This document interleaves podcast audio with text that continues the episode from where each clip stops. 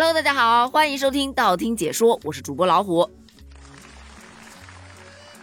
不知道大家有没有遇到过这种状态啊？就是早上起床拥抱太阳，哇哦，又是美好的一天，哈哈。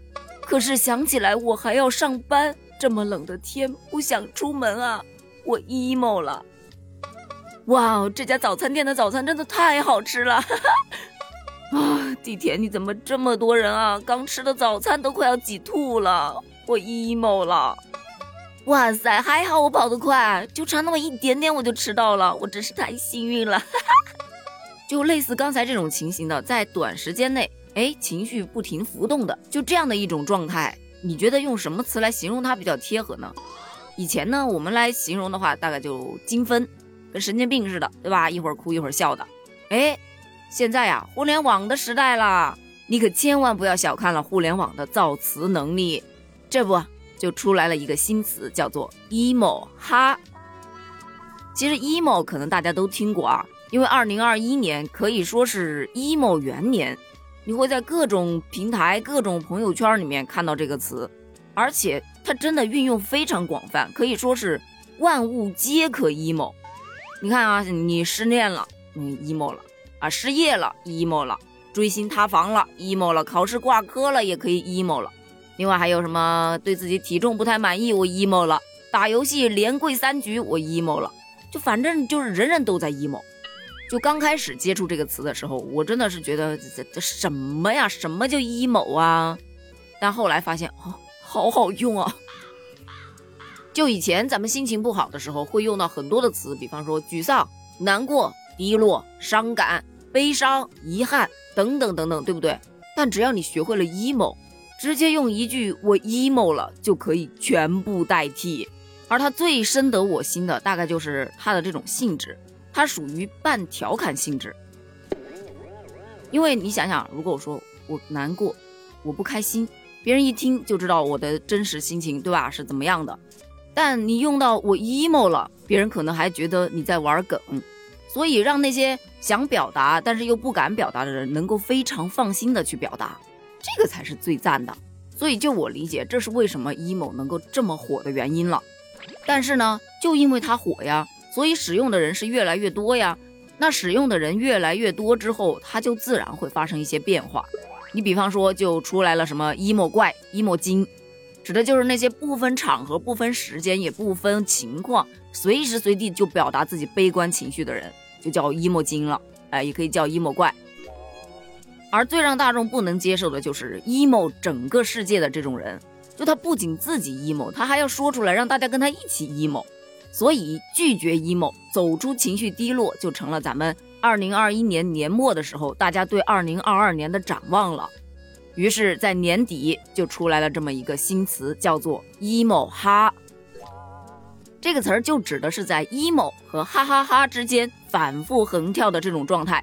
就像咱们开头说到的，他可能刚刚 emo 了，可是马上要自我调节，我要拒绝 emo，哈哈哈。哎，过一会儿又 emo 了，哎，又嗯，我要自我调节，这件事儿也是值得我哈哈哈的，这是其中一种，就是说他在不断的自我调节自己的情绪。还有一种呢，就可能是在，比方说刷短视频，上面一个短视频呢，哎呀，好感人，声泪俱下。哎，下一个短视频呢，哇，好搞笑啊，哈哈哈，就这种精分状态也可以用到 emo 哈。但不知道你发现了没有，就这个 emo 哈呀。就跟咱们以前特别流行的那一句“痛并快乐着”，哎，有异曲同工之妙，对吧？只不过“痛并快乐着”，它是指在同一个时间、同一件事情上面啊，一边痛苦一边快乐着；而这个 emo 哈是指啊，一会儿快乐一会儿痛苦，一会儿快乐一会儿痛苦，就不是在同一时间发生的。但是这两个词都属于矛盾式表达，就是把一些语义完全相反的词语或者是句子。嗯，放到一块儿组合起来，然后来表达这种矛盾的心理活动，或者是某一种的生存状态，就形成一种出人意料的表达效果。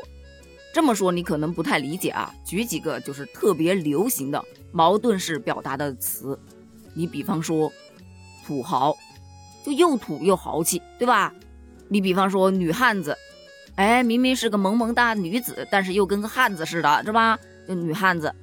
顺带提一下，女汉子和土豪是入选了二零一三年的十大流行语的，所以那个时候矛盾式表达真的是非常风靡。同款的还有黑粉，对吧？啊，又来黑你，但其实又来粉你。另外还有积极废人，就积极的做个废人。绝版频繁，就你频繁到都绝版了，是有多频繁呢？还有那个特别火的同城异地恋，就指明明生活在同一个城市，但一周可能也就见一面，搞得跟异地恋似的，就叫同城异地恋了。那最近这两年用的特别多的，可能还有“九八五废物”，就明明九八五出来的，但是生活不能自理，叫“九八五废物”。还有朋克式养生，就早睡早起，多喝水，这谁都知道的养生知识。但是条件不允许啊，你不熬夜，KPI 怎么办呢？还有在二零二一年，其实比较火的一个词叫做“理财式网购”，就指网购那些有升值空间的消费品，比方说潮鞋呀、显卡呀、游戏卡呀。爆款潮品啊，等等的，就你买回来之后，一不小心它的身价就暴涨好几倍，转身就成了收益可观的理财产品。所以说，只要你热心观察，你会发现你的生活当中有很多类似于这种矛盾式表达的词语。当然，也不仅仅是词语，还有很多的句子，比方说我看不懂，但我大受震撼。还有咱们废话文学中用的最多的那一句，你说的很好，但下次别说了。所以矛盾式表达你学会了吗？而你日常生活中有过 emo 哈的经验吗？就我个人的意见来看的话，emo 哈其实挺有意思的。毕竟能够做到像孩子一样，不开心就瘪嘴，开心就哈哈大笑，也是挺难的了。哪怕被别人觉得可能有点精分，那也比像个 AI 一样没有任何情绪波动要好得多吧。所以关于这个 emo 哈，你又是怎么理解的呢？欢迎在评论区给我留言哦，咱们评论区见，拜拜。